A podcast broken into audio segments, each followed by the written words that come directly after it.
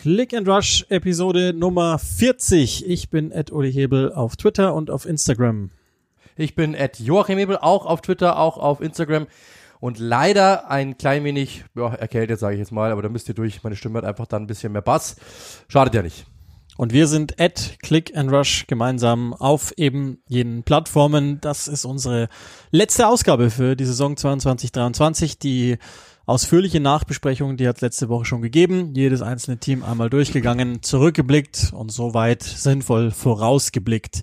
Was aber noch fehlt, ist, und das ist ja eine kleine Tradition geworden, unsere Awards der Saison 22-23. Und wir haben insgesamt 16 Kategorien aufgestellt, jeweils vier Antwortmöglichkeiten gegeben. Vorneweg, ja, da fehlen hier und da der ein oder andere oder die ein oder anderen, die wir sicherlich auch jetzt hier per Ehrennennung noch droppen. Aber das liegt in der Natur der Sache, wenn wir eine Auswahlmöglichkeit von 600 Spielern genommen hätten für Spieler der Saison, dann wäre das wahrscheinlich nicht sinnvoll.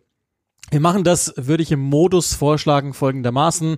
Ich habe hier eure Abstimmungsergebnisse parat. Wir machen also Schluss nach ziemlich genau einer Woche am Sonntag um 15 Uhr, auch wenn die Abstimmung dann auf Sky noch etwas weiterlaufen wird. Und äh, bevor wir dann die Kategorie begehen und jeweils den Sieger von euch und dann aber auch von uns bekannt geben, müssen wir natürlich vorab immer ja so in etwa definieren, was dann auch der Award gibt. Also beim ersten als Beispiel Spieler des Jahres oder Spieler der Saison ist relativ klar, Trainer auch.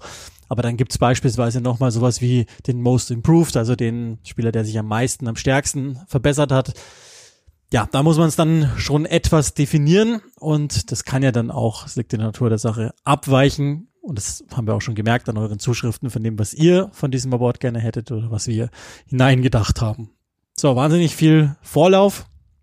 Und jetzt haben wir aber 16 Kategorien parat. Das heißt, wir sollten gar nicht mehr so allzu viele ähm, ja, Sekunden verstreichen lassen, sondern direkt reingehen. Ich fange mal an mit dem Spieler der Saison. Folgende vier Auswahlmöglichkeiten haben wir euch gegeben. Erling Haaland, Manchester City, Kevin De Bruyne, ebenfalls Manchester City, Harry Kane, Tottenham Hotspur und Bukayo Saka, Arsenal Football Club. Bevor ich jetzt draufdrücke, mal gucken, was unsere Hörer und Hörerinnen gesagt haben, sag du mir mal, ähm, was, wen du nehmen würdest. Du musst dich ja logischerweise für einen entscheiden. Stockbillig, Erling Haaland. Stockbillig. Sagen auch 52 Prozent von euch, also über die Hälfte, war noch einer der leichteren Awards, ich finde im Übrigen auch, dass das total in Ordnung geht. Äh, ich glaube, da ist es relativ simpel auf dem zweiten Platz. Kevin De Bruyne, auch das hätte ich genauso gemacht. Und dann gibt's noch vier Prozent, die Harry Kane haben, fünf Prozent Bukayo Saka. Also Saka, das muss ich auch nochmal dazu sagen, da muss man ja auch mit sich ringen. Ist es dann Saka, ist es Ödegaard vielleicht am Ende? Ich glaube, das ist einfach nur stellvertretend, dass ein Arsenal-Spieler da drauf ist und bei Kane ist klar, keine Ahnung, wo Tottenham ohne den wäre, aber ich glaube auch in der Rangfolge und auch in, in, in dem prozentualen Ergebnis ziemlich nachvollziehbar. Ja, absolut. Also das ist komplett verdient. Äh, best, für mich war es der beste Spieler der Saison. Es gibt da jetzt nicht so mega viele, man kann über De Bruyne reden. Da ist dann immer der Punkt, dass ähm, Kevin De Bruyne halt seit Jahren auf diesem Niveau ist. Ähm, deswegen, ja, okay. Bukayo Saka hätte ich jetzt auch wahrscheinlich Ödegaard genommen, theoretisch, für mich war er der beste Spieler der Saison bei Arsenal, aber das macht jetzt keinen Unterschied. An Erling Haaland kommt keiner vorbei. Aber muss man auch mal sagen, Respekt, dass selbst wenn, ja, wenn wir es mal so, wenn wir jetzt Ödegaard noch uns dazu denken, zwei von fünf sind aus Norwegen, also Respekt. Ja, also ich habe Saka aus dem Grund genommen, weil, glaube ich, die Zahlen noch beeindruckender sind. Ja, anyway, aber ich glaube, ansonsten, das ist ja zumindest das, wenn man, wenn wir uns auf eine Top 5 einigen, sonst fehlt, glaube ich, keiner, den man explizit hätte nennen müssen. Nee, also würde ich jetzt auch nicht sagen. Ich weiß es nicht mehr, jetzt müsste ich jetzt wirklich drüber nachdenken. Ähm, aber das war schon, das glaube ich, ist schon so in Ordnung. Also ja, dann, ich glaube, es geht schon in Ordnung. Der nächste Award, da wird es jetzt sehr viel schwieriger und da bin ich auch gleich gespannt, wen ihr habt. Wer ist Trainer der Saison? Ich habe immer davon gesprochen, dass wir ein Halbfinale am Laufen haben. Das hieße ja vier Trainer. Ich glaube, da kommen wir jetzt ohne Ehrennennungen nicht aus. Ja. Die, die ich genannt habe, heißen Pep Guardiola, City, Ateta Arsenal, Eddie Howe Newcastle und Gary O'Neill von Bournemouth. Vielleicht fangen wir mal bei denen an, bevor wir das Ergebnis dann nennen, die nicht genannt sind. Fiele dir da noch jemand ein? Ja, natürlich, der Zerbi muss man natürlich sagen, aber das ist natürlich dafür vielleicht ein bisschen zu kurz, aber ähm, ich glaube, dass ähm, der hat Impact gehabt, der hat eine klasse Saison gespielt mit Brighton, ähm, auch wenn er zu spät kam. Ähm, und dementsprechend hat, hätte er es verdient, genannt zu werden, aber ähm, ja, das ist, wäre so Gary O'Neill-Kategorie, hätte man sich vielleicht jetzt entscheiden können. Aber der Rest ist ja, muss da mit dabei sein. Und ähm, ja, ich hätte vielleicht noch Ehrennennung Frank Lampard. er ist eigentlich der Frank Lampard Award. Nee, im Ernst, also Una Emery, das, deswegen habe ich mich dagegen entschieden. Logischerweise wäre der auch Top 4. Ist halt etwas zu kurz da. Dafür war der Impact wahrscheinlich so hoch, dass er es schon hätte verdient. Äh, auch Lopetegi ist ja was ähnliches. Steve Cooper haben wir genannt, dem, dem man, glaube ich, hätte diskutieren müssen. Ähm, aber auch da stellvertretend für einen äh, Aufsteiger, der die Klasse gehalten hat, ist es dann am Ende Gary Neal, der jetzt auf der Viererliste steht und ähm, ich, ich drücke jetzt einfach mal drauf, weil, weil da bin ich total gespannt, was ihr sagt ähm, und mal gucken, was rauskommt dabei. Okay, also es ist deutlicher, als ich es erwartet hätte. Auch da wieder 56 Prozent Eddie Howe auf eins, 24 Prozent Mikkel Arteta. Dann kommt Guardiola mit 18 Prozent und abgeschlagene 2 Prozent, ganze 15 Stimmen gehen an Gary O'Neill. Wen hättest du denn gehabt oder wen hast du? Also ich habe jetzt einfach mal auf Arteta geklickt. Das war jetzt aber einfach nur so mal, um zu sehen. Da bin ich mir jetzt echt nicht sicher. In dem Moment, wo ich dann gesehen habe, was ihr abgestimmt habt, muss ich sagen, bin ich da weit näher dran ähm, an, an Eddie Howe, weil im Endeffekt ist es richtig so. Äh, Im Endeffekt ist es genau richtig so. Ich weiß gar nicht, aber ich bin jetzt gerade auf der Premier League Seite äh, bei Instagram. Es war, glaube ich, ist, ist Guardiola geworden, glaube ich, gell? Ja, von der, von der, von der Premier League ist Guardiola geworden, ja, sehe ich gerade. Ähm, damit kann man natürlich, das, das ist ja immer so. Das ist ja auch im Basketball so, MVP rein theoretisch hätte das jedes Jahr Michael Jordan werden müssen, aber irgendwann sind die Journalisten, irgendwann sind die Fans, irgendwann sind alle mal so ein bisschen satt und sagen dann, hey komm, wir machen mal was anderes. Ähm, die Geschichte von Eddie Howe ist natürlich die größere, da brauchen wir nicht reden, weil das ist, das ist äh, schon überraschend, dass er mit seiner Mannschaft da steht, wie er das gemacht hat, dass er das geschafft hat, ist unglaublich. Das, das ist auf jeden Fall eine richtige Wahl. Ich persönlich glaube, ich muss sagen, dass ähm, er einen sehr, sehr großen Impact hatte ähm, an dieser Mannschaft. Aber wir sind uns eigentlich auch alle klar, hätte Mikkel Arteta die Meisterschaft geholt, dann wäre gar keine Diskussion gewesen. Ich glaube, dass der Sprung von Arsenal auf Rang 2 ähnlich eh groß einzuschätzen ist wie der von Eddie Howe ähm, mit, mit Newcastle oder nach oben in die Champions League Ränge.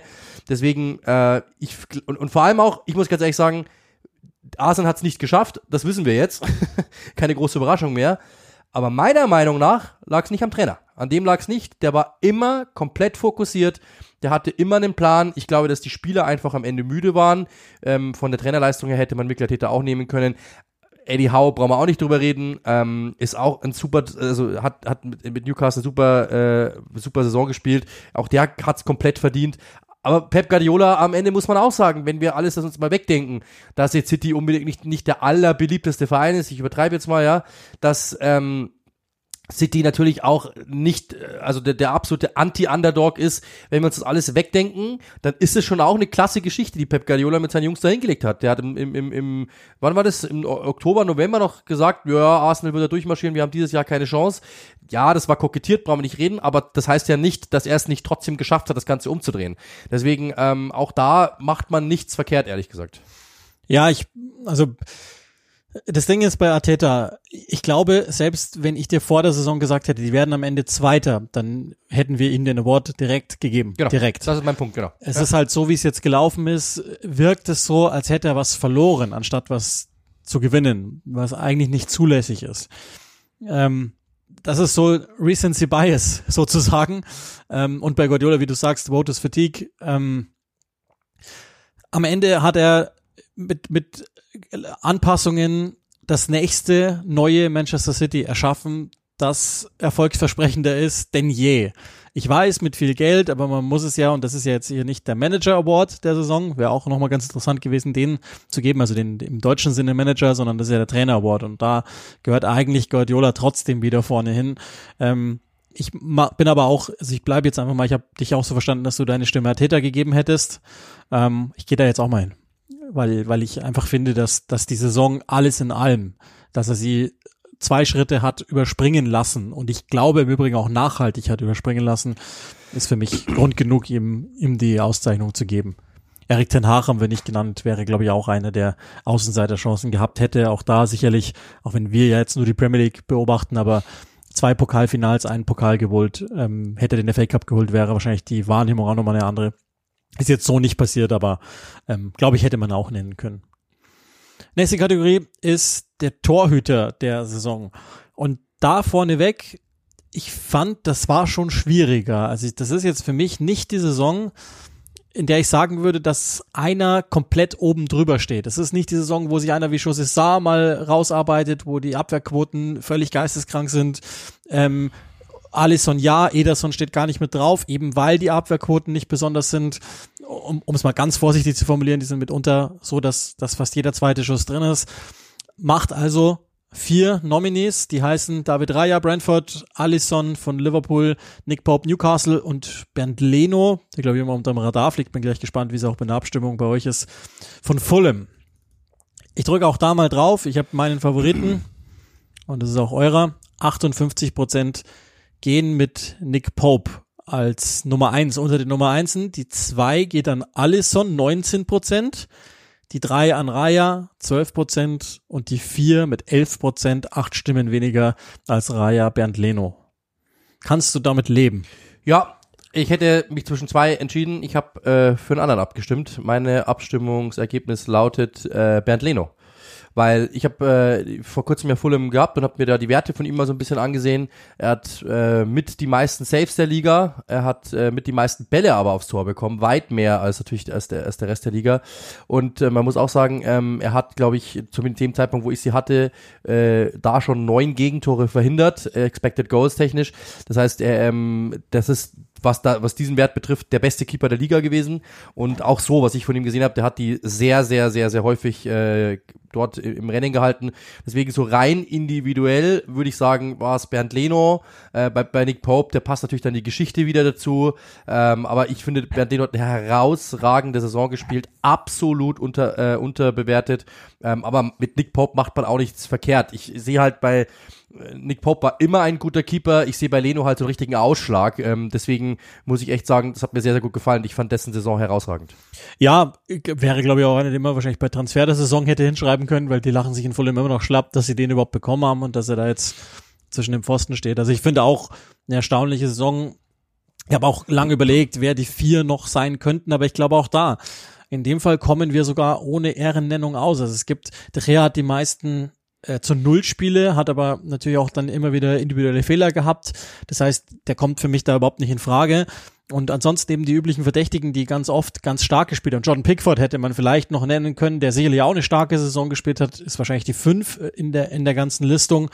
Aber ähm, ansonsten fällt mir jetzt ehrlich gesagt niemand ein, dem ich auch Emi Martinez zum Beispiel nicht so entscheidend, auch wenn er hinten raus wieder gut war, ich, also mit den Vieren kann ich zumindest gut leben. Das fand ich jetzt nicht so schwierig, sich da dazwischen zu entscheiden. Im Gegenteil, ich habe das Auffüllen fiel mir schwer bei, bei den genannten. Ja, also mh, mm, ich, wer am meisten verbessert. Ja, das ist die nächste Kategorie. Das ist das nächste, da bin ich jetzt ähm, echt, da bin ich jetzt Most Improved, welcher Spieler hat sich am meisten verbessert? Ich glaube, da braucht es zum ersten Mal ähm, sowas wie eine Definition. Also welche ja. Spieler haben wir genommen und warum. Und da gibt's natürlich jetzt einen Haufen Ehrennennungen, die je nach Definition abweichen können. Also wichtig war mal, dass der Spieler letzte Saison ebenfalls schon in der Liga gespielt hat und sich dementsprechend im Abgleich verbessert haben kann.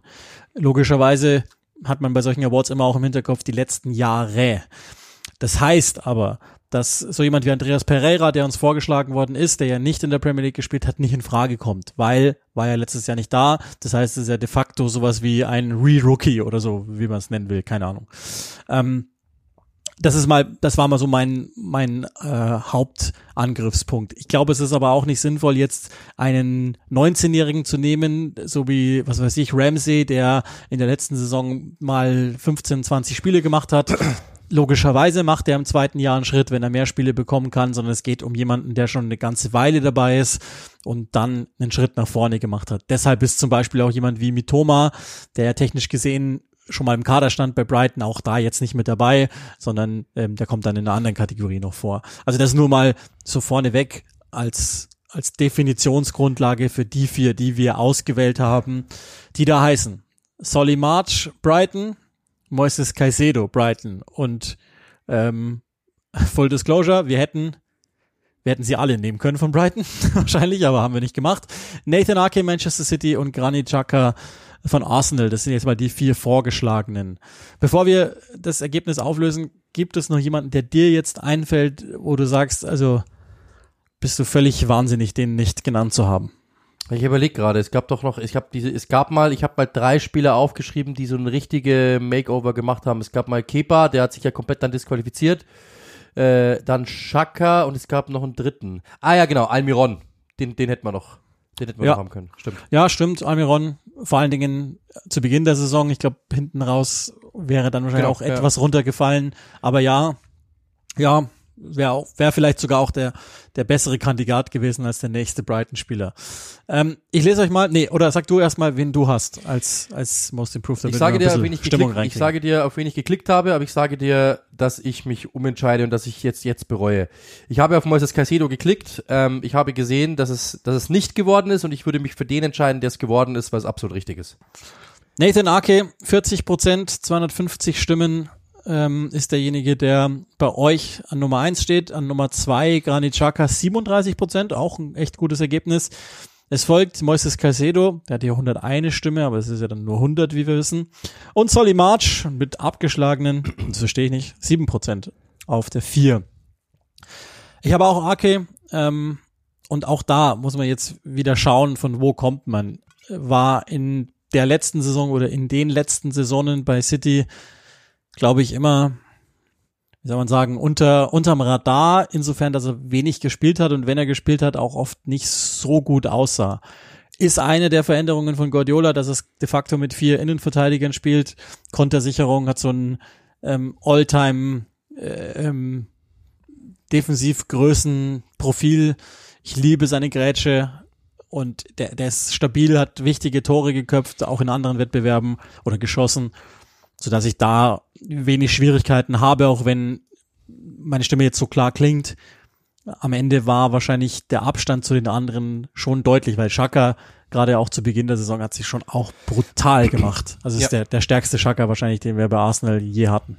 Ja, am Schluss dann halt leider ein wenig abgefallen. Ich sag mal in die Normalität zurückgekehrt. Das war irgendwie schade, aber das ist jetzt nicht, äh, hat jetzt nichts mit ihm zu tun, ist auch nicht persönlich, sondern das war bei Arsenal halt bei allen der Fall, sind alle ein bisschen ab äh, geflaut. Deswegen, ja, ist halt nun mal so, aber Nathan Ake muss man wirklich sagen, wenn man auch da wieder, das ist jetzt nicht immer, also als City-Spieler oder City ist jetzt nicht immer der sexyste Pick, ich weiß, weil die Emotionen da oftmals nicht dabei sind oder nicht so groß sind.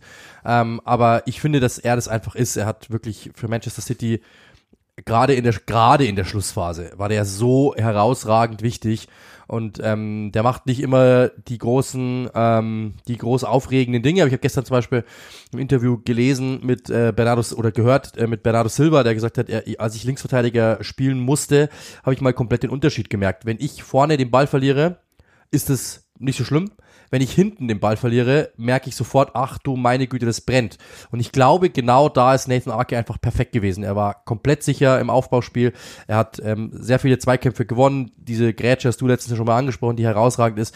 Das ist so ein unfassbarer, wie sagt der Engländer immer, No-Bullshit-Player. Aber obendrauf noch mit sehr viel Geschmeidigkeit und mit sehr viel Intellekt. Und ähm, als ich damals gehört habe, die verpflichten den, das setzt sich schon ein bisschen her, dachte ich mir, was wollen die denn mit dem? Ja, der ist okay, aber der wird niemals auf dieses Niveau kommen. Oh doch, das war in dieser Saison der beste City-Verteidiger und deswegen ist er für mich absolut zu Recht dort die, also die Nummer eins. Ich finde, Solly March hätte viel öfter genannt werden müssen, weil totaler Stammspieler, ganz wichtig, aber gut, das ist, glaube ich, liegt in der Natur der Sache, ist halt ein kleinerer Name. Ähm, und ist dann vielleicht insofern auch gemein, weil Casedo natürlich einen Schritt zur Weltklasse gemacht hat, den wir, glaube ich, auch so nicht erwartet haben. Bei Ake ebenfalls auf der größtmöglichen Bühne, Shaka eben im Rampenlicht des beinahe Meisters, so nenne ich es jetzt einfach mal, und Solly March dann ja irgendwie hinten runter fällt. Jetzt wird's ein wenig schwieriger, auch weil da Imagination auch bei euch gefragt war. Das Tor der Saison. Und es geht jetzt hier, wir haben dann gleich nochmal nämlich ein anderes Tor ähm, unter den Momenten der Saison rein um die Schönheit des Tors an sich. Ist manchmal, glaube ich, schwierig, sich vom Kontext frei zu machen. Geht mir genauso wie euch wahrscheinlich. Ähm, trotzdem müssen wir das mal versuchen. Auch da ähm, die vier Nominierten. Wir fangen mal an mit Julio Enciso gegen Manchester City. Da wird sich einer der in diesem Podcast ist, ganz gut erinnern. Hätten auch noch ein anderes von ihm nehmen können, aber ich glaube, das war noch ein bisschen schöner. Ilkay Gündoğan, eines gegen Everton, tolles Tor. Miguel Almiron gegen Fulham und Erling Haaland gegen Southampton. Und der macht den letzten Platz mit 10%, dann folgt Ilkay Gündoğan mit 20% gegen Everton. 28% sagen Enciso gegen Man City und 42% gehen mit Almirons Tor gegen den FC Fulham. Kenne ich, kenn ich dein Ergebnis? Ich glaube ja. Ja, natürlich. Almiron. Äh, nicht Almiron, pardon. Äh, Enciso natürlich. Ich, ich würde es einfach wählen. Das hat, war, also ich muss echt sagen, auch in dem Moment, ähm, als ich das gesehen habe, ich muss Almiron, ehrlich gesagt, habe ich gar nicht mehr vor Augen. Gegen wen war das? Gegen Fulham. Gegen Fulham, das muss ich mal Also es war schon, war schon echt ein Ich habe das gar nicht mehr vor Augen, ehrlich gesagt. Das ist schon ein bisschen her. Das ist das Problem, glaube ich, dass man manche nicht mehr so vor Augen hat. Gündogan wahrscheinlich noch eher, weil es nicht ganz so lang her ist. Haaland, glaube ich, auch so knappe zweieinhalb Monate. Das meine ich. Ähm, ja, also ich muss sagen, wie gesagt, ähm, ich, ich, ich bin für ich bin für äh, dieses äh, Enciso-Tor, weil auch in dem Moment, als ich das ähm, als ich das gesehen habe, äh, dachte ich wirklich gleich, ich glaube, das ist eins der schönsten Tore, die ich jemals kommentieren durfte. Und deswegen war ich gleich so in dem, in dem Modus so quasi, hey, das könnte es wirklich sein. Also deswegen, äh, für mich war es das. Äh, auch weil ich danach natürlich zum Insta äh, zum, zum, zum, zum TikTok-Star geworden bin. Wie mir gesagt worden ist, es war eines der meist aufgerufenen Videos bei Sky äh, auf dem TikTok-Kanal. Ähm, ich finde, es ist äh, einfach ein unfassbares Tor. Das von Almiron war auch schön. Ich sehe es gerade jetzt. Ähm, ist natürlich auch ein sehr, sehr schönes Tor. Aber für mich war das von NC so einfach, in dem Moment, wo der, ich, ich, ich kann das nur noch mal kurz wiedergeben. Ähm, man ist ja manchmal so im Kommentar und denkt sich so, ja, ja, okay, passt, cool. Ähm, jetzt schauen wir mal, was kann ich denn noch sagen, was habe ich denn noch und wie kann ich gerade beschreiben, was da passiert. Schaut mal auf die Statistiken. Und in dem Moment holt der zum Schuss aus und ich habe in dem Moment, als der wirklich ausgeholt, habe ich gewusst, der geht rein, weil du hast es sofort gesehen, dass der den perfekt treffen wird. Und ähm, in dem Moment war ich dann wirklich komplett hin und weg und ich war auch gleich, das ist unglaublich. Deswegen für mich persönlich muss ich sagen, es ist ähm, für mich war es das schönste Tor der Saison und es war auch natürlich mein Tor der Saison weil ich halt einfach logischerweise da dabei war. Ähm, deswegen wird es für mich immer so mit dieser Saison wahrscheinlich in Verbindung bleiben, bin ich mir ziemlich sicher. Alle dachten vor dem Spiel, das wird langweilig, da geht's ja um nichts mehr. Ähm, und ich werde genau dieses Spiel immer in Erinnerung behalten, deswegen muss ich sagen, auf jeden Fall. Ist auf jeden Fall einer, der bei den wenigen Toren, die er gemacht hat, in Erinnerung geblieben ist und ich glaube auch noch in Erinnerung bleiben wird. Man sollte Brighton vertrauen, wenn sie einen aus Südamerika holen, wo er auch immer her der dann kommt. Ich gehe auch mit Almiron. Ähm, auch wenn das knapp ist, tatsächlich, aber das war schon sehr, sehr gut, finde ich. Daher würde ich dem meine Stimme geben. So, jetzt kommen wir zu einer der beliebtesten Kategorien wahrscheinlich. Erstmal schauen wir auf die Zugangsseite und wollen wissen oder wollten wissen, wer war der beste Transfer der Saison und haben vier Antwortmöglichkeiten gegeben, die wir vielleicht sicherlich auch noch ergänzen müssen. Ist ja auch ein schier endloses Feld das wir Daten. Ich habe euch zur Auswahl gestellt João Palinha zu Fulham. Das war vor der Saison derjenige, den ich als Favorit genannt habe für den Transfer der Saison. Und ich sehe mich bestätigt. Casemiro zu Manchester United. Das war der, den ich äh, überhaupt nicht gedacht hätte, ehrlich gesagt. Daher ab bitte an Casemiro und United. Erling Haaland zu Manchester City. Okay. Ähm, und Alexander Sinchenko zu Arsenal. Das waren jetzt mal die vier, die mir eingefallen sind auch da gibt's noch jemanden, wo du sagst, der müsste wirklich ähm, in Richtung Mount Rushmore dieser Saison gehoben werden. Hm, also es fällt mir jetzt auf Anhieb keiner ein, aber das ist immer ein schlechtes Zeichen. Aber äh, ich überlege jetzt gerade nochmal. Nee, also mir fällt jetzt auf Anhieb keiner ein, ehrlich gesagt. Das wäre so, das wären auch so die, die Transfers, wo ich, oder der Transfer, wo ich wirklich sagen würde, okay, ähm, das wäre jetzt auf Anhieb, glaube ich, ja, würde ich jetzt auch bei dem bleiben. Ah, gibt, gibt natürlich äh, sowas wie, was weiß ich, man könnte jetzt einen ablösefreien Spieler nehmen, der voll Stammspieler war, Ben Mee oder so bei Brentford als Beispiel, ähm, auch exemplarisch für gute Transferarbeit. Ähm, keine Ahnung, wo man einfach 1,5 Millionen rausgetaucht hat, der dann zum Stammspieler geworden ist und Preis-Leistung sozusagen äh, geschlagen hat. Bernd Leno habe ich schon mal genannt, mhm. ist, glaube ich, irgendwie einer, der wahrscheinlich mit rein müsste, was schon zeigt, dass Fulham in der Saison was gemacht hat. Oder einfach alle von Nottingham Forest. Irgendeiner war schon ja, dabei, der funktioniert hat, keine Ahnung.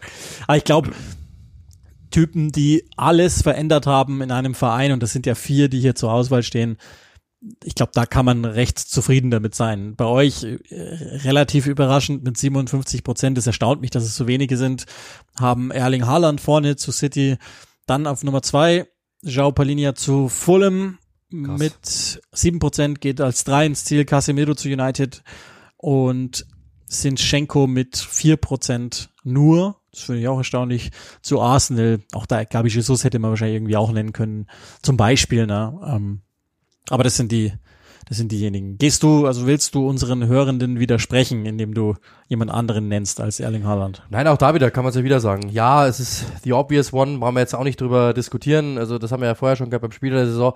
Aber wenn wir, wenn, also wir können ja die, die Reihung oder diese Kette fortführen. Wenn er der Spieler der Saison war und er war ein Neuzugang, dann war er auch der Neuzugang der Saison. Das ist, das ist nur zu logisch.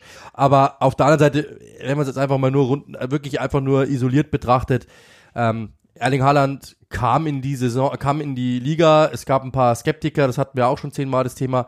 Und er hat alle ähm, alle Rekorde pulverisiert, oder zumindest fast alle, ein paar hat er sich offen gelassen. Ähm, und ich glaube, das ist wahrscheinlich sogar einer der besten Neuzugänge der Premier League Geschichte und damit auch der Saison. Also deshalb bra brauchen wir, glaube ich, jetzt großartig nicht darüber diskutieren. Ich glaube, wenn man auf diese, also wenn, wenn ich dich jetzt frage, wird äh, Sinchenko irgendwann mal als einer der besten Transfers der Liga-Geschichte eingehen, dann wirst du sagen, naja, also da, ja, kann schon sein, da Frank 125, bei Casimiro vielleicht auch, bei Palinia genauso, vielleicht bei Fulham der, einer der besten der, der Vereinsgeschichte, aber bei Haaland wirst du mit Sicherheit sagen, also das ist mit Sicherheit einer der Top Top 5 Transfers ähm, der Premier League Geschichte und damit muss er da auch mit dabei sein. Was er geschafft hat in dieser Saison ist unglaublich. Was er als Neuzugang in der Premier League geschafft hat, hat kaum einer geschafft vor ihm. Ich bin ehrlich, wahrscheinlich sogar gar keiner, ähm, gerade in seiner ersten Saison. Deswegen, das ist, das ist wirklich unfassbar und ehrlich gesagt, glaube ich, werden wir erst in ein paar Jahren, wenn wir noch ein paar Transfers gesehen haben, wie die in die Hose gehen werden, werden wir wissen, ähm, wie gut das eigentlich war. Ja, ich glaube, ähm, das ist ein völlig zulässiges äh, Definitionskriterium. Wir machen ja Schluss nach dieser Saison. Ich glaube, der Transfer wird, wird sich nochmal meilenweit von all den anderen abheben. In Zukunft, wie du sagst, kommt dann auch bei der nächsten Kategorie genauso. Man muss jetzt im Vakuum die Saison betrachten, was schwierig fällt. Aber ich glaube, es, be beide Definitionen, die du jetzt aufmachst, da gewinnt er trotzdem mit großem Abstand. Insofern ist es für mich auch relativ klar. Palinia super. Ich habe Sinchenko, ich hätte den auch deutlich knapper dran, ehrlich gesagt, an, an Haaland als ihr, weil ich finde, dass das derjenige ist, der ähm, so eine gewisse so eine Abgebrühtheit, das, also man sagt ja immer Siegermentalität, das ist jetzt wahrscheinlich irgendwie das, der Sammelbegriff, den man nennen könnte, zu Arsenal gebracht hat, der finde ich deutlich unterschätzt ist. Deshalb hätte ich den sehr viel knapper an Haaland dran gehabt als ihr, ähm, kann aber auch damit leben, äh, dass Palinia Fulham bei euch mit fast 200 Stimmen angenommen wird, ist auch ein grandioser Transfer. Und es war mit Ansage, dass das funktionieren könnte. Und der hat schon einen großen Unterschied gemacht für Fulham. Ich glaube, so viel. Steht mal fest. So, dann schauen wir mal auf die negative Seite. Da gibt es wahrscheinlich Tausende, die uns jetzt grundsätzlich mal einfallen würden. Auch da geht es dann um die Abgänge, mehr als die Zugänge dann. Kommen wir später nochmal dazu. Aber wer war der schlechteste Transfer der Saison? Vier Antwortmöglichkeiten haben wir gegeben. Da bin ich jetzt auch wirklich sehr, sehr gespannt. Aubameyang zu Chelsea, Richarlison zu Tottenham, Mopey zu Everton oder Calvin Phillips zu Manchester City. In allen Vieren steckt natürlich sehr viel mehr drin als der einzelne Transfer. Ähm, trotzdem auch da wieder mal vorneweg, gäbe es Spieler, Transfers, von denen du denkst, hoppla, der war so mies, der kommt hier nicht vor. Also man könnte ja auch da jetzt wieder die Hälfte von Nottingham nehmen und die Hälfte von Chelsea wahrscheinlich. Ja, natürlich so Mudrik hätte wahrscheinlich da, also hätte da rein können, sage ich jetzt einfach mal, ähm, aber weil er einfach natürlich jetzt so äh, die ja, das Narrativ momentan ist, das ist der größte Flop, bla bla bla bla. Und weil die Leute sich natürlich auch an dem abarbeiten. Aber ich würde sagen, da ist, äh, das, das ist noch nicht erzählt, die Geschichte. Ähm, deswegen, das hätte, wäre mit Sicherheit jemand gewesen, der hätte man damit reinnehmen können, in der Theorie.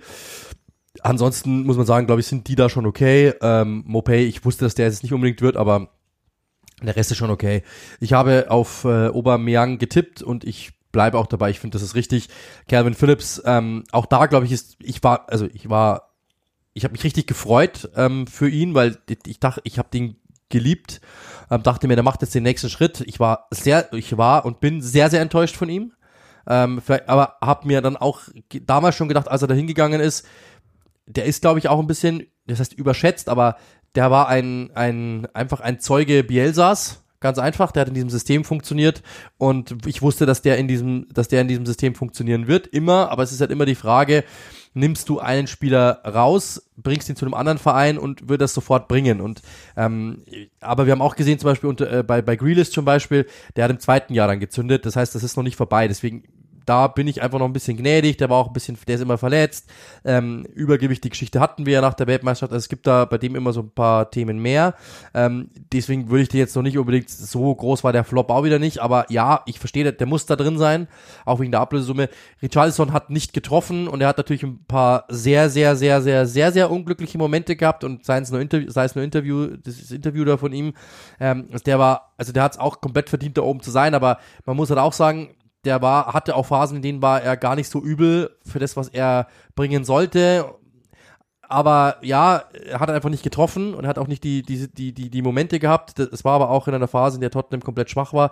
Also das kann man, kann ich auch verstehen, dass der da dabei sein muss, auch mit der Ablösesumme, weil man natürlich sich mehr erwartet hat von ihm und ja, Ancelotti mal zum Beispiel meinte, das muss ein Stürmer sein, der jährlich 20 Tore schießt, das muss ein Stürmer sein, der um den Ballon d'Or spielt und so. Das ist komplett übertrieben, also nein, auf keinen Fall. Ähm, aber ich muss sagen, ich habe immer Aubameyang gewählt, weil das war ja wirklich, also, also, das war wirklich überhaupt nichts. Also alles, was ich von dem gesehen habe, ist wirklich so, als, als hätte er noch die, als hätte er noch die Trainingsklamotten an. Also das war wirklich gar nichts und ich glaube, dass der auch mit seiner Art und Weise und mit dem, mit dem äh, Benehmen und so weiter, dass der dieser Mannschaft sogar noch geschadet hat äh, obendrauf. Ähm, also von dem bin ich wirklich gnadenlos enttäuscht und auf der einen Seite, also ich persönlich bin gnadenlos enttäuscht. Ähm, ich bin aber auch noch mehr enttäuscht von den Leuten, die wirklich geglaubt haben, das wäre eine gute Idee.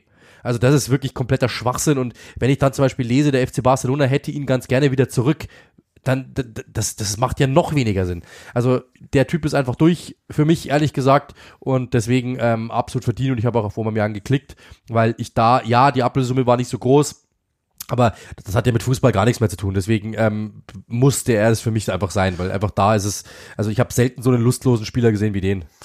Bei euch auch mit 40 Prozent knapp vor Richarlison, 39 Prozent, dann Calvin Phillips mit 20 Prozent, Mopay abgeschlagen mit einem knappen Prozentchen. Auch da nochmal ähm, die, die kurze Erklärung. Also bei Chelsea hätten es zwei bis drei werden können. Ich habe kurz überlegt, Kokorea, weil das zeigt, welch Schwachsinn die neuen Besitzer da gemacht haben. Tuchel sagt, ja, ich hätte den gerne, nennt einen gewissen Preis ähm, Todd Bowley und Ekbali gehen einfach raus und zahlen es mehr als das Doppelte und sagen dann, ja cool, oder? Jetzt hast du ihn ja. Das gleiche ist bei, bei Mudrik, ähm, den hätte man auch da hinschreiben können, da habe ich auch lang, lang überlegt, ob man den nicht nimmt, weil auch da, gemessen an dieser Saison mit den Vorschusslorbeeren, mit denen er kam, hat er natürlich wenig gezeigt. Würden wir das Ganze in drei Jahren nochmal untersuchen, bin ich mir ziemlich sicher, dass wir, dass wir uns davon verabschieden würden. Bei Aubameyang war halt auch da nochmal ganz klar zu sehen, geholt wegen Tuchel, dahin gegangen wegen Tuchel und paar Tage später äh, geschmollt wegen Graham Potter und dann am Ende nur nochmal wieder gespielt, weil äh, Frank Lampard einfach Frank Lampard ist. Deswegen dieser ähm, stellvertretend für, für Chelseas Transfergebane diese Saison, das wir ja alle kennen. Richarlison Tottenham zeigt, glaube ich, auch nochmal, dass, dass die Spurs A, nicht wirklich nachgedacht haben darüber, wen sie sich da reinholen ähm, und B, dass die ganz großen Deals nicht so ihr Ding sind, glaube ich, sondern es sind eher die eins drunter, die bei denen sinnvoll sind. Auch da glaube ich aber noch nicht, dass alles auserzählt ist. Mopay zu Everton ähm, zeigt nochmal Frank Lampards Genie, weil, also ja, Calvert Lewin, über den sprechen wir dann auch gleich nochmal, ähm, die ganze Zeit verletzt und dann würde man sich doch denken, wenn dieses Team über die Außen spielt mit so vielen Flanken und einen einzelnen Stürmer sucht, dann will ich doch einen robusteren, einen größeren Typen und dann holst du Neil Mopay. Das habe ich überhaupt nicht verstanden. Zeigt einfach nur mal die Unüberlegtheit, Dinge zu tun, die Everton da hat. Ähm, deswegen wäre der sogar meine meine Nummer eins tatsächlich, ähm, auch wenn es wahrscheinlich gegenüber Aubameyang unfair wäre. Absolut. Und Kevin Phillips ähm, zu City ist wahrscheinlich auch einer, den wir behaupte ich jetzt mal in zwei, drei Jahren anders bewerten werden, weil es, also Brotri hat auch nicht viel gespielt in der ersten Saison, etwas mehr als Phillips. Der ist dann nochmal aufgefallen mit äh, Übergewicht nach WM und bla bla. Ähm, und trotzdem grinst er immer bei all den Dingen, die so passieren. Das verstehe ich immer nicht so ganz, wenn ich als neuer Spieler für so viel Geld irgendwo hingehe und gar nicht spiele. Checke ich immer nicht, dass man nicht ein bisschen angepieselter ist, sozusagen. Das hört man ja auch von intern, dass das was ist, was Guardiola nervt. Sieht auch wie ein echt komischer Transfer aus. Man hätte auch wahrscheinlich auch Gomez nennen können bei, bei City, der wahrscheinlich schon wieder einen Abflug macht. Das hätte man ja bei Phillips immerhin nicht. Also gehen wir davon aus, dass Guardiola dem zumindest eine Rolle hinten dran zutraut, würde ich Ja, jetzt einfach mal tippen. Ein Wort noch zu Mudrik, weil das hatten wir auch mal ähm, so. Ich glaube, das ist einfach nur nochmal, äh, auch glaube ich für die Abrundung ganz gut. Äh, wir haben gestern auch privat darüber gesprochen oder vorgestern, ich weiß es gar nicht mehr. Ähm, ich glaube, dass A, wir werden noch was von dem sehen. B, ähm, er spielt bei Chelsea. Das ist einfach momentan keine gewachsene Struktur. Es kann nicht funktionieren momentan. Da hat keiner funktioniert. Kein einziger Chelsea-Spieler hat eine wirklich gute Saison gespielt oder einen Schritt nach vorne gemacht. Also kaum einer, außer natürlich Kepa im Vergleich zu den Jahren davor. Okay. Aber ähm, man, man muss sagen, die haben einfach keine gute Saison gespielt, er auch nicht. Ähm, und auch da wieder, wenn wir uns überlegen, hätte man den zum FC Arsenal gepackt und er wäre dorthin gegangen, dann glaube ich, in dieser Struktur, mit dieser, äh, mit dieser Kultur, die sie dort haben, äh, auch mit diesem Lauf, den sie hatten, auch mit diesem Spielstil, den sie hatten, da glaube ich, hätte er ganz anders ausgesehen. Und ich, ich glaube, da würdet ihr mir zustimmen, es liegt nicht immer daran, dass der Spieler nicht kicken kann, sondern er muss halt auch an den richtigen Platz wechseln. Und das ist äh, Mudrik nicht. Ähm, ja, genau. Das ist einer der Punkte, glaube ich, den, ich würde den noch nicht abschreiben. Ähm, und ich, vielleicht geht der ja auch noch mal woanders hin, glaube ich jetzt aber auch nicht unbedingt, aber weil dafür ist natürlich dann dieser Vertrag zu mächtig. Ähm, ich finde es trotzdem nach wie vor schade, weil ja, einfach das eine Talentansammlung ist bei Chelsea und einfach nichts, nichts zusammengedacht ist. Das ist halt irgendwie schade. Ja, ähm, selber schuld auch irgendwie. Ich mein, teilweise, wenn, wenn wir die natürlich mit einem Fünferkettensystem spielen, als Wingback Mudrik, das ist Selbstmord. Ähm, aber gut, das haben sie, ja, man hätte auch Joao Felix wahrscheinlich nennen können, den man einfach für, für so viel Geld ausgeliehen hat an Leihgebühr, ohne Kaufoption, witzigerweise, der dann sofort eine rote Karte kriegt, eigentlich auch ansonsten wenig gebracht. Also da, bei Chelsea hätten es alle sein können und die haben alle für sich komische Entscheidungen getroffen und Chelsea für sie auch komische Entscheidungen daher. Ähm, naja, gut. Lassen wir es mal stecken. Und ich bin immer noch davon überzeugt, dass, dass Mudrik ein sehr, sehr, sehr großes Talent ist. Jetzt wird es ein bisschen schwieriger und auch da geht es natürlich wieder total in den eigenen Geschmack über von euch. Deswegen bin ich sehr gespannt, aber auch von uns. Wir fragten nach dem Moment der Saison und haben folgende vier Antwortmöglichkeiten gegeben. Harry Kane bricht den Tore-Rekord der Spurs von Jimmy Greaves. Haaland bricht den Allzeit Premier League Tore-Rekord in einer Saison. Reece Nelson Siegtor bei Arsenal gegen Bournemouth. Ihr wisst schon ganz, ganz, ganz spät. Und Evertons fünftes Tor. Auch das wieder stellvertretend am Bank Holiday Monday für einen ganz komischen Feiertag in England, der bei uns ein normaler Montag Arbeitstag war, um 16 Uhr auf Sky begann und so geisteskrank endete mit unter anderem einem 5-1 von Everton, ein überlebenswichtiges, wie wir jetzt wissen, gegen Brighton Hove Albion. Wir machen es mal wieder andersrum. Ich frage dich mal nach deinem Moment. Reese Nelson, einfach nur, weil ich das Spiel natürlich auch wieder gemacht habe damals und ich einfach da, ähm, ja, irgendwie, wenn ich jetzt mich zurückerinnere, war es einfach das. Das war so der Moment. Ich bin auch auf keinen Moment so oft angesprochen worden ähm, wie auf diesen Moment. Es war auch ein Pop. Ähm, die anderen Dinge, wie zum Beispiel Greaves, das war ja klar äh, von Harry Kane, dass er den irgendwann mal brechen wird. Haaland hat darauf hingearbeitet, auch das war klar, dass er den brechen wird. Das heißt, ähm, da war der Pop nicht so da, sondern es hat sich einfach, es war, es, ähm, es er, er gab sich dann einfach zu diesem Zeitpunkt, es gipfelte irgendwann mal. Ähm, und bei Everton, das, ja, bin ich jetzt, würde ich jetzt einfach im Vergleich äh, drunter einstufen. Deswegen, für mich war es Reese Nelson, das war für mich ähm, mit äh, Enciso zusammen der Moment, also die beiden Momente meiner Saison, ehrlich gesagt, und ähm, da dabei gewesen zu sein, war unglaublich. Und deswegen, ähm, ja, ich, ich, ich nehme das. Ihr habt auf der 4 Everton und den Bank Holiday Monday, ich glaube, der ist einfach auch aufgrund des Montags, der bei uns ein normaler Arbeitstag war, nie so krass geworden. In England ist das total gefeiert worden. Auf drei erstaunlicherweise Reese Nelson Siegtor bei Arsenal. Das war mein Moment auch, ehrlich gesagt, weil ähm, ich habe nach dir da gearbeitet und das war eines dieser Spiele, wo man wo wir uns noch nicht sicher waren. Können die oder können die nicht? Nehmen wir sie mit, nehmen wir sie nicht mit? Und da haben sie zwar gut gespielt, aber das, der Spielverlauf lief nicht so in ihre Richtung und dann kommt das Ding raus. Am Ende war, hätte man auch als Tor der Saison nehmen können, ehrlich gesagt. Nicht der Schönheit wegen, sondern der Bedeutung wegen. Und ähm, das war, das war dann, glaube ich, auch der, die Keimzelle unserer Prozentabfrage, wenn mich nicht komplett täusche. Ähm, daher habe ich das auch ganz weit vorne, auch wenn Haaland, also Greaves, ja, cool, das ist bei euch die Nummer eins mit 44 Prozent. Das ist für mich fast untergeordnet, ist in England natürlich total wichtig. Und bei Haaland, ähm, das habe ich ja gemacht, das war die Woche, in der ich zweimal City hatte, nach nach äh, Leipzig, glaube ich, ähm, und dann ja nochmal fünf gemacht gegen Burnley, meine ich war's. Und dann macht er natürlich den, den äh, Allzeit-Tore-Rekord, aber das war mir so klar in dem Spiel, dass das passieren wird. Das, also da hätte ich mir gesagt. den Satzbau aufschreiben können und den vorlesen, weil es einfach total klar war, dass er das heute machen wird. Deswegen eigentlich natürlich ein äh, total geschichtsträchtiger Moment, den man wahrscheinlich nie, nie wieder vergessen wird, außer ihm fällt nochmal selber was Gestörteres ein, aber ähm, so emotional gesehen ein Ding, das man, glaube ich, seltener, also ich zumindest, das ist ja dann total individuell, ist auch das Nelson-Siegtor gewesen. So, jetzt wird's ganz interessant. Wir schauen mal, das machen wir ja mal lieber als die Überraschungen, auf die Enttäuschungen der Saison und legen erstmal im Kollektiv los. Vier Antwortmöglichkeiten haben wir euch gegeben, welcher Club, welches Team denn die Enttäuschung der Saison darstellte. Liverpool, Chelsea, Leicester City und Tottenham Hotspur haben wir genannt, die natürlich aus unterschiedlichen Gründen enttäuscht haben und trotzdem, glaube ich, allesamt enttäuscht haben. Wir haben ja, deswegen frage ich dich da jetzt nicht mehr nach ähm, etwaigen Nennungen. Ähm, wir haben ja in der letzten Ausgabe gesprochen, mit wem wir glücklich sind und mit wem nicht so. Das sind die vier, glaube ich, auf die man sich relativ schnell einigen kann als Enttäuschungen. Und wer steckt vorne mit dabei? The following podcast has been sponsored by Chelsea Football Club. also, es muss Chelsea sein und es darf auch keinen anderen geben. Nochmal, Disclaimer, nichts Persönliches, aber das ist einfach, es ist unglaublich. Also ich kann es nicht verstehen, wie man einen Verein so führen kann. Und ähm, ja, da sieht man auch mal, was eine Führung dann auf den, auf den, auf den Platz auswirkt.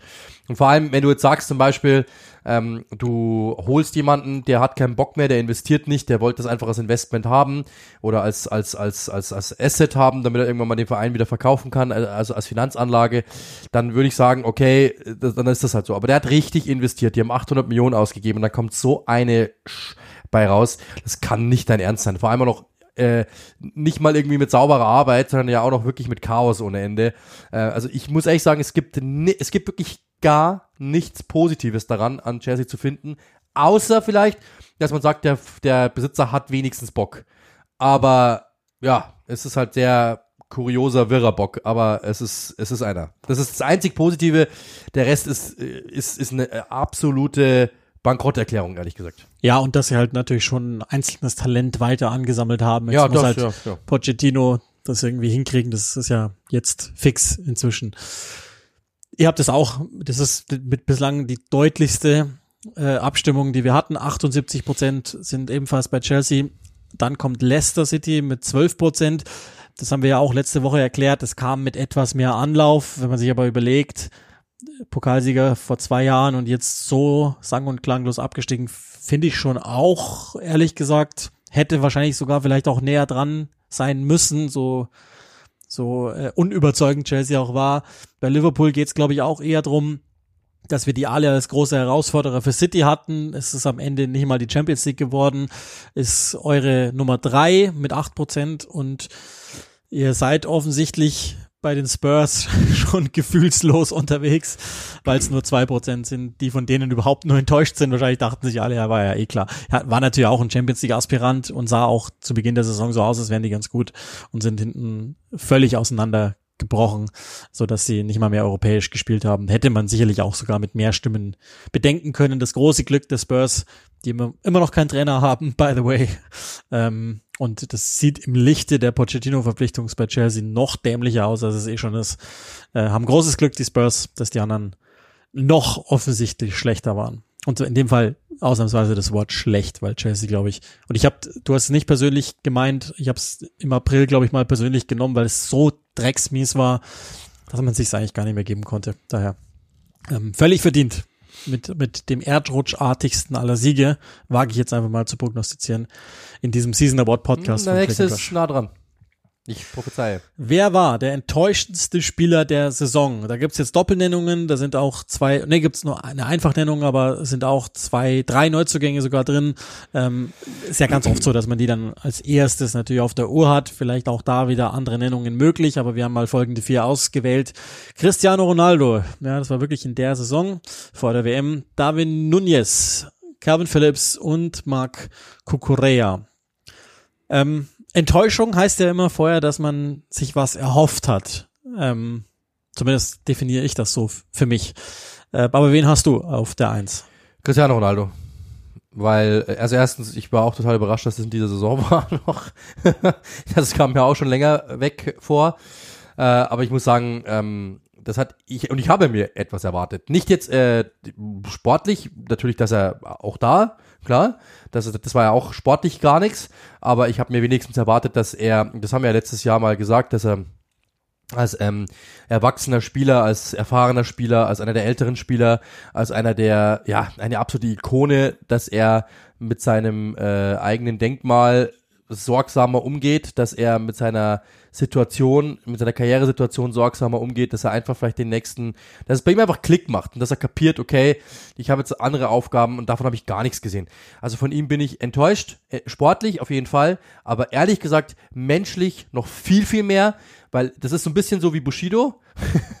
du hattest ein Jahr lang, das, du hattest ein paar Jahre lang das Gefühl, ähm, der hat's jetzt verstanden und äh, jetzt jetzt äh, merkt er, okay, ähm, ich krieg jetzt endlich meinen Respekt und dann ist alles super und ähm, statt und, und und ich lebe damit und das ist super und es gefällt mir genau in dem Moment, wo ich dachte, es macht Klick, hat er uns das große Arschloch gezeigt, ehrlich gesagt.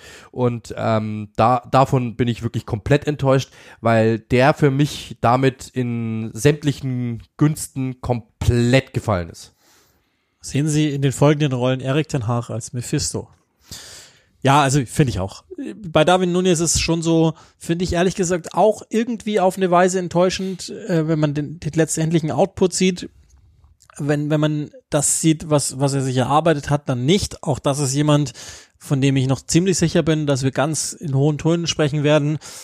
War aber nur teilweise so, wie, wie ich es mir vorgestellt habe. Bei Kevin Phillips haben wir eh schon drüber gesprochen.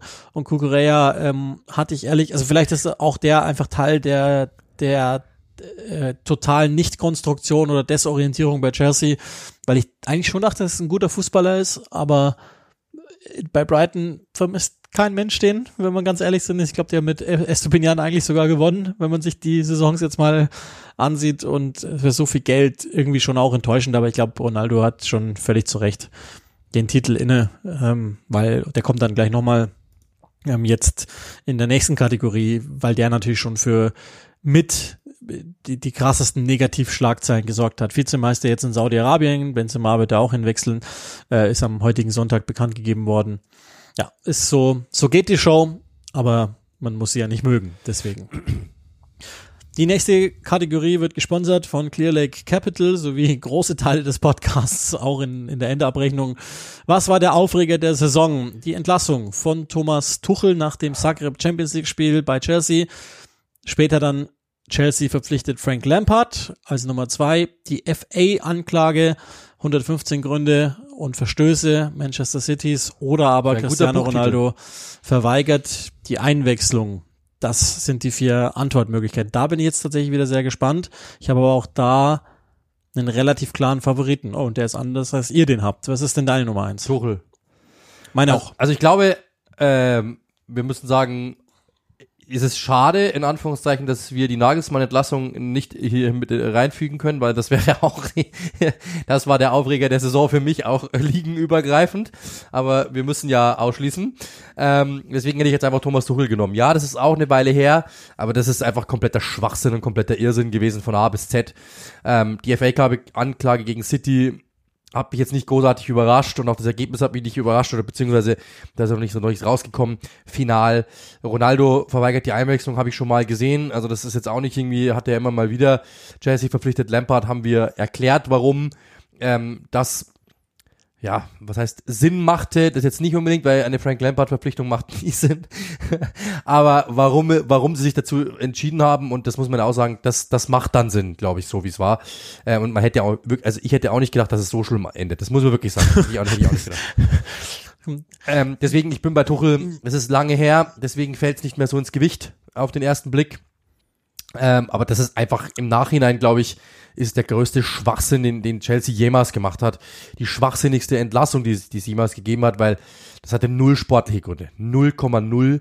Und äh, solche Entscheidungen finde ich persönlich immer, immer nie, also finde ich nie gut, weil ähm, du bist da ja nicht, um, ähm, du bist da ja nicht, um Freunde zu machen, sondern du bist da, äh, um mit Freunden zusammenzuarbeiten, bist du auch nicht da, sondern du bist dafür da, das Beste für den Verein zu wollen. Und zu dann einfach zu sagen, der hat andere Vorstellungen als wir, der sieht Chelsea ein bisschen anders und äh, deswegen entlassen wir ihn jetzt einfach mal und machen unseren, unser Ding und ziehen es einfach durch und ähm, lassen uns gar nicht darauf ein, was, was Chelsea mal war und vielleicht auch, was er sagt, dass Chelsea mal war, sondern wir sagen einfach, wir machen unser eigenes Chelsea und du bist nicht mehr Part davon finde ich einfach am Ende des Tages unprofessionell. Und deswegen, ähm, ja, ich kann auch dann irgendwo verstehen, dass du sagst, wenn der unseren Weg nicht mitgehen will und so weiter und so fort. Aber du hast Thomas Tuchel entlassen und damit ging's los. Ich glaube, mit ihm wäre Stabilität geblieben. Der hätte bei der einen oder anderen Entscheidung auch gesagt, sorry, nee, bitte verpflichtet den nicht, sondern holt einen anderen hätte Todd Burley wahrscheinlich trotzdem nicht interessiert und hätte ihn dann trotzdem verpflichtet.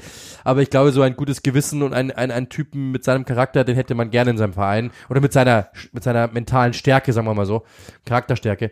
Deswegen, das war mein Aufreger, weil ich es damals einfach wirklich komplett überhaupt nicht verstanden habe und bis heute nicht. Ja, geht mir auch so. Also ich, ich würde das auch wählen. Ich saß damals im Hotelzimmer in Mailand und habe gedacht, die verarschen mich jetzt komplett. Und das war ja, also da hat man dann zum ersten Mal gemerkt, wie unberechenbar diese Typen sind bei Chelsea. Deswegen ähm, aber auch relativ knapp tatsächlich. Ihr habt es auf zwei mit 35 Prozent. Bei euch ist die eins. Cristiano Ronaldo verweigert die Einwechslung und dann müsste man ja eigentlich ein Komma setzen und fortführen, wie es weiterging. Also ähm, das Interview bei Piers Morgan, was bis heute absoluter Dünnschiss ist und, und, und, und. Ähm, deswegen ist es für mich knapp dahinter.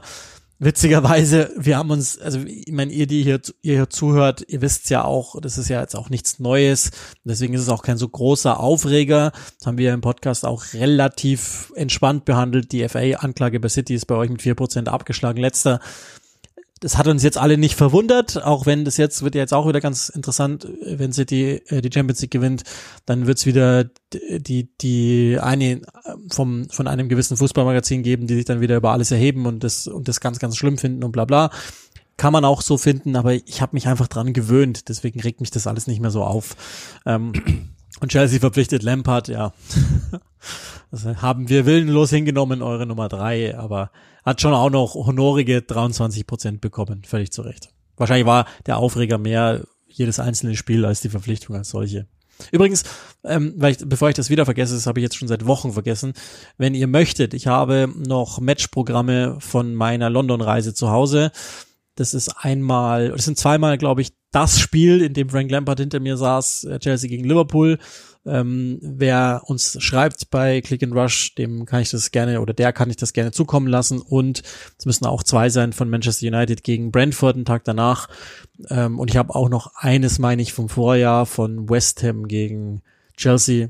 Ähm, noch mit Thomas Tuchel. Das war der Tag, als Antonio Rüdiger äh, als Abgang vermeldet worden ist. Also durchaus historische Zeitdokumente. Wenn ihr da Bock drauf habt, dann meldet euch einfach mal ganz kurz. Sonst habe ich die Dinge einfach in den Müll. Wer war der unterschätzteste Spieler der Saison? Wollen wir als nächstes wissen und die nächsten beiden Kategorien liegen stark im eigenen Ermessen. So richtig definieren kann man es nicht, weil es heißt ja immer, wer unterschätzt ihn, also wo guckst du hin, um deinen Abgleich damit zu machen, Stichwort Bemessungsgrundlage oder nicht. Ich habe jetzt einfach mal vier ausgewählt, ähm, mit denen ich allen sehr gut leben kann.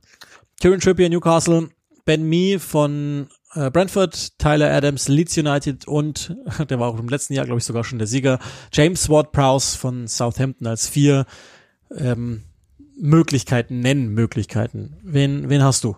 Den französischen Nationalspieler Kiron Trippier.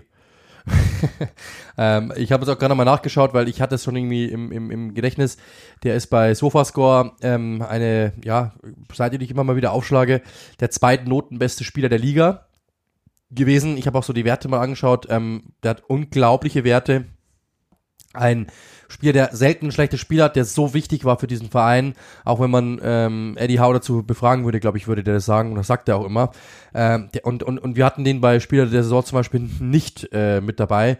Das ist einer der besten Spieler der Liga gewesen in diesem Jahr und deswegen auch komplett unterbewertet, weil wir uns eigentlich ja selten einfällt, muss man auch ganz ehrlich sagen. Mir fällt er auch selten ein. Ja. Ähm, und dementsprechend absolut verdient. Das ist ähm, ein cooler Typ, ähm, ein guter Fußballer, ein sehr intelligenter Typ, sehr intelligenter Fußballer äh, und einer, der immer Leistung bringt äh, und der ist komplett unterschätzt einfach, muss man wirklich einfach sagen. Und für mich einfach der unterschätzteste. Und er trägt den Spitznamen Barry Beckham und Beckhams haben immer gute Wahlmöglichkeiten. Also ich finde auch, weil, so wie du es genau richtig hergeleitet hast, wenn ich dich fragen würde, wer ist der Grund für Newcastle, würde man wahrscheinlich drei, vier Namen nennen und dann wird man schon irgendwie sagen, ach so, ja, Trippier ist auch da und der spielt sehr gut, aber der fällt einem nicht sofort ein, liegt wahrscheinlich auch ein bisschen in der Position, aber der ist für mich auch relativ deutlich, alle genannten, also Ben Mee ist, ist der Shotblocker Nummer eins, hat, glaube Brentford krass stabilisiert, muss man schon ehrlich sagen.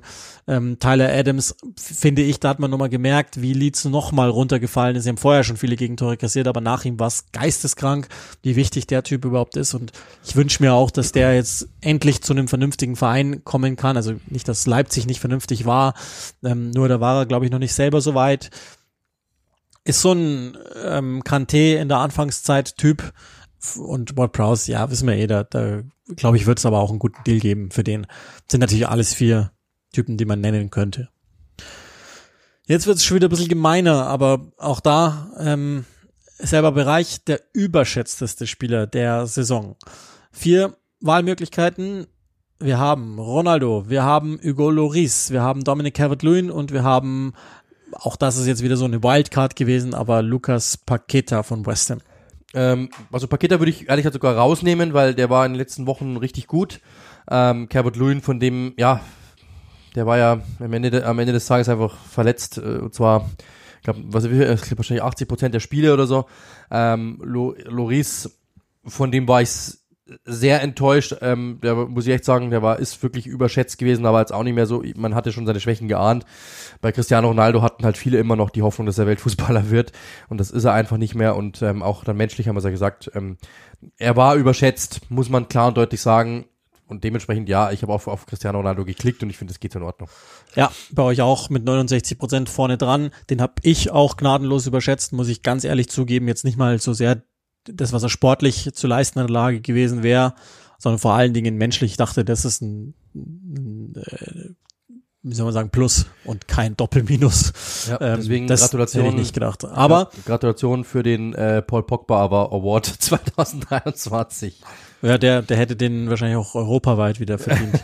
der, auf, auf eurer zwei mit 17 Prozent Hugo Loris finde ich schon auch stellvertretend für einen, der glaube ich einfach seine beste Zeit hinter sich hat ähm, und sowieso nie total elitär war, auch wenn er Weltmeister war und französischer Nationalmannschaftskapitän. Auf eurer drei ist Paqueta, der natürlich für großes Geld gekommen ist und lange Zeit nichts gebracht hat. Auf vier Dominic Calvert-Lewin. Das wäre im Übrigen mein Punkt, den ich genannt hätte. Ich schätze, wie ihr wisst, diesen Spieler sehr. Aber das größte Gut, das ein Athlet hat, ist, dass er auswählbar ist. Und er ist es nie. Und damit ist er für mich gnadenlos überschätzt. Das nutzt ja nichts, wenn Everton jedes Jahr sagt, ja, wir hätten ja Dominic Calvert-Lewin. cool, herzlichen Glückwunsch. Aber ihr habt ihn nicht. Und deshalb ist der für mich krass, krass, krass überschätzt. Ähm, leider, so gern ich den mag und so sehr ich ihm wünsche, dass er endlich mal gesund bleibt. Dann Ganz interessante Kategorie nochmal. Ähm, jetzt wird's eh nochmal hinten raus richtig spannend. Wir haben euch gefragt, wer ist der Rookie, also der Newcomer der Saison? Und auch da wieder kurz zur Definition. Das musste jemand sein, der quasi seine erste Premier League-Saison spielt. Wenn es ein, zwei, drei Spiele waren oder schon mal ein Kaderplatz im Vorjahr, dann haben wir da mal beide Augen zugedrückt. Aber es kann jetzt nicht jemand sein, der äh, weiß ich nicht, letztes Jahr schon mal da, oder wie die Premier League ja den U, was haben die Young Player of the Year U23, das ist, das ist ja nicht sinnvoll, sondern es muss wirklich ein Rookie sein, also Neuling sozusagen. Und da ich, da bin ich jetzt sehr, sehr gespannt auch. Vier Auswahlmöglichkeiten gegeben. Evan Ferguson, Brighton, Kaoru Mitoma, Brighton, Romeo Lavia von Southampton und William Saliba von Arsenal. Bevor du deine Antwort gibst, Fehlt dir da wieder jemand? Gäbe es noch jemanden, den man deiner Meinung nach nennen müsste? Ja, schwierig. Also auf Anhieb ist es echt schwierig. Ähm, nee, ich glaube, das sind schon, das sind schon auch da wieder. Also ich muss ehrlich sagen, ich finde, das ist, das ist, das ist die spannendste Kategorie, weil alle vier hätten es verdient. Also du hättest für jeden, äh, für jeden dieser vier hättest du auf jeden Fall ähm, schießen können und du hättest recht gehabt. Also ich, ich habe äh, mich entschieden für Ferguson, ähm, der einfach also ich hatte den nicht, ich hatte den nicht auf dem Zettel, der war mir kein Begriff, dann ist er eingewechselt worden gegen Arsenal damals. Und ich weiß noch, wie ich zu dir gesagt habe, naja, so toll finde ich den nicht. Ähm, hat ein Tor gemacht, aber irgendwie leicht hölzern.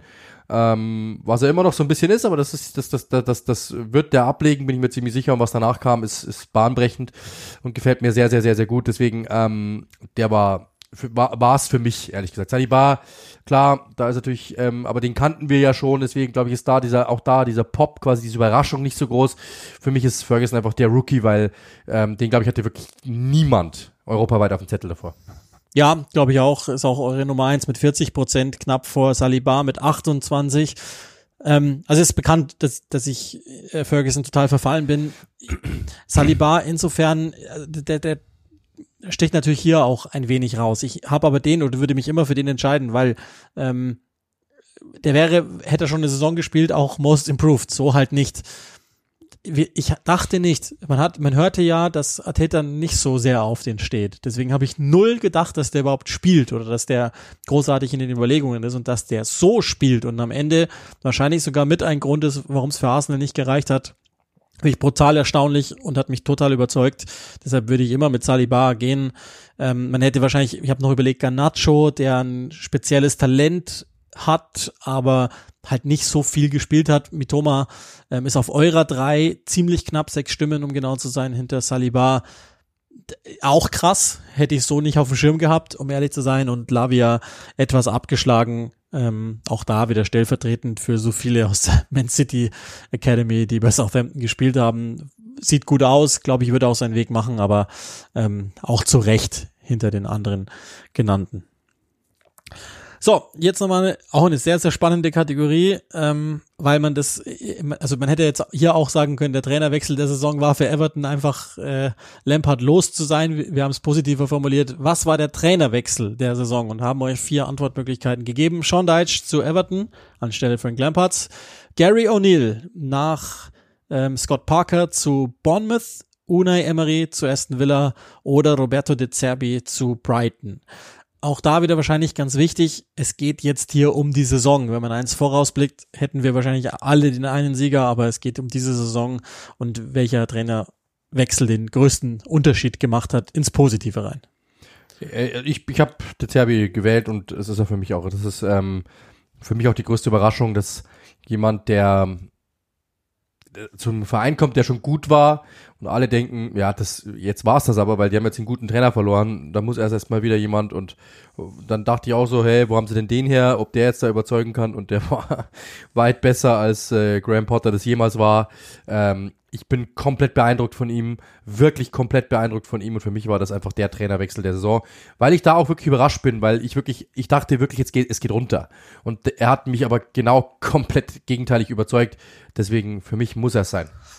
Bei euch auf Nummer zwei, also ist ja kein Geheimnis, dass ich den schon auch sehr, sehr gut finde und ich denke, dass das auch über die Saison hinaus derjenige wird, von dem wir noch am meisten hören. Ich würde trotzdem, wie ihr auch, die Nummer eins wählen. 49 Prozent von euch sagten oder Emery im Vergleich zu Steven Gerrard monumental, was der geleistet hat, aus einer absoluten Nichtstruppe so einen schwierigen Gegner zu machen, finde ich erstaunlich. Deshalb nur für diese Saison unter Emery ein großer Gewinn und mein Sieger mit vier Prozent eure Nummer drei kommt mir viel zu schlecht weg. Klar, ihr habt auch nur eine Stimme und werdet vielleicht auch ähnlich argumentieren für euch, aber Gary O'Neill zu Bournemouth. Wow, Scott Parker ist nach einem 9-0 geflogen und äh, da haben wir alle gewusst, okay, die gehen runter. Gary O'Neill ist, ist krass, taucht auch zum zweiten Mal deshalb zu Recht in unseren Awards auf. Und ähm, Sean Deitch, ja, haben wir wahrscheinlich irgendwie alle gewusst, dass der die Klasse hält mit drei Prozent eure Nummer vier hinten dran zu Everton. Aber das Wichtigste ist, dass hätten wir es anders formuliert, Frank Lampard weg, dann hätte es mit großem Abstand gewonnen, da bin ich mir ziemlich sicher. So, jetzt nochmal zum Abschluss ähm, die letzte Kategorie unserer Saison. Dann machen wir das Ding zu. Was war die kurioseste Szene der Saison? Und auch da wieder, da gibt's wahrscheinlich für jeden Einzelnen, für jede einzelne zigtausend verschiedene Auswahlmöglichkeiten. Wir haben mal vier zur Auswahl gestellt. Eine. Hätte er jeden Tag im Leben des Antonio Conte nehmen können in dieser Saison. Wahrscheinlich. Wir haben uns mal entschieden, auch das wiederum zusammenfassend die Pressekonferenz am Ende, als er einfach mal schnell Tottenham als gesamten Club komplett verbrannt hat, als Nummer eins. Dann Nummer zwei, auch da wieder Antonio Conte, der Handshake mit Thomas Tuchel, der etwas länger ging, als alle Parteien das wahrscheinlich gedacht haben. Ist natürlich wahrscheinlich die Definition von kurios, deswegen kann ich mir schon ungefähr denken, wie es ausgeht, ohne jetzt zu wissen, dann Liverpool 7-0 über Manchester United in der Phase, als wir die gerade als stabil wenden. Gab es ein paar so Freak-Ergebnisse im Übrigen in der Saison. Und auch nochmal durchaus äh, jetzt vor allen Dingen mit Abschluss ähm, Sam Allardyce's Zeit bei Leeds, seine Antrittspressekonferenz und der, ja, weiß ich nicht, Vergleich, äh, also er hat ja so sinngemäß gesagt, Klopp und Guardiola können mir auch nichts vormachen. Ja. Hat er recht. Ja. In Sachen Geld verdienen in vier Spielen hat er vielleicht recht. Ansonsten, glaube ich, sollte er nochmal in die Schule gehen bei den beiden und einiges lernen.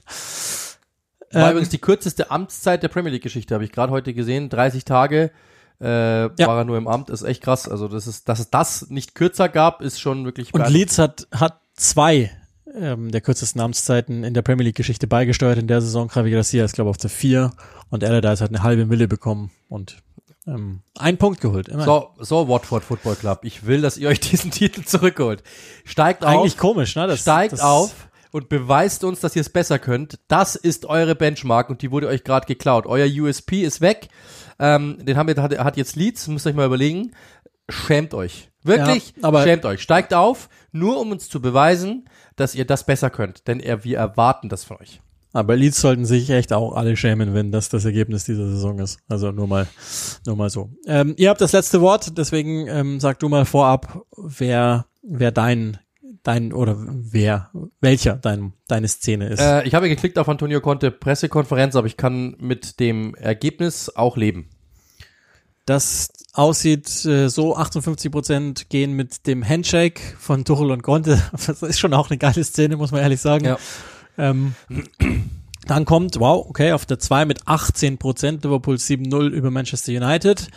Dann erst Antonio Contes Pressekonferenz auf der 3 mit 17 Prozent und 7 Prozent haben Feuerwehrmann Sam auf der 4 mit seinem etwas wirren Vergleich. Also ich habe auch Contes Pressekonferenz aus dem einfachen Grund, weil, also ja, dieses Meme Tuchel und Conte, das wird auf Jahre hinweg uns begleiten, das ist klar, aber als damals die ersten zitierten Grafikschnipsel rumgingen von Contes Pressekonferenz, habe ich mir echt gedacht, wow, okay, das, das, da, da hat jemand äh, keinen Bock mehr und, und haut jetzt wirklich drauf. Deswegen, da musste ich sehr lachen und als ich dann den gesamten Ausschnitt erst gelesen und dann gehört habe, ähm, musste ich noch mehr lachen und das war schon auch irgendwie kurios, dass es in einer durchgestylten, professionalisierten Fußballwelt einen gibt, der nonstop einfach allen zwischen die Beine tritt und das hat er da auch gemacht. Fand ich schon, fand ich schon erstaunlich, muss ich sagen. Ja, also, also ganz ehrlich, was soll man über Antonio Conte noch sagen? Ich glaube, wir haben dazu alles gesagt. Äh, sein ganze, seine ganze Saison war ein Kuriosum äh, und also, ist es sehr, sehr schade, dass manchmal, ich sag mal, Temperament äh, das Talent überflügelt. Und er hat's schon wieder gemacht und jetzt ist er wieder arbeitslos und es gibt wieder einen Verein, der sich schön von ihm erpressen lassen darf. Ich freue mich schon drauf. So, das war die Premier League Saison für 22, 23. Das heißt, unsere nächste Staffel ist auch in den Kästen, in euren Endgeräten wir verabschieden uns von dieser Saison und damit auch für einen Sommer wenigstens von euch, wie wir uns dann wieder mit der großen Vorschau melden für die kommende Saison. Ich glaube, den ganz großen Abgesang müssen wir nicht mehr machen auf diese Saison. Das haben wir letztes Mal schon gemacht. Jetzt gilt's noch äh, einmal Dank zu sagen an euch wahrscheinlich. Genau, vielen Dank für alles. Ähm, vielen Dank für, ich habe das letztens auch schon mal geschrieben, glaube ich.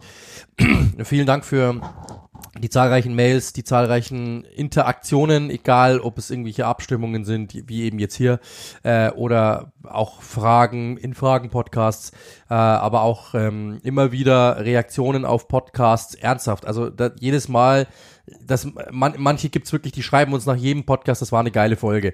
Und jede, es gibt zwei, drei, glaube ich, die schreiben jede Woche, ihr habt, äh, das war jetzt die beste Folge. Nein, das war jetzt die beste Folge. Ist ja unglaublich, das war jetzt die beste Folge.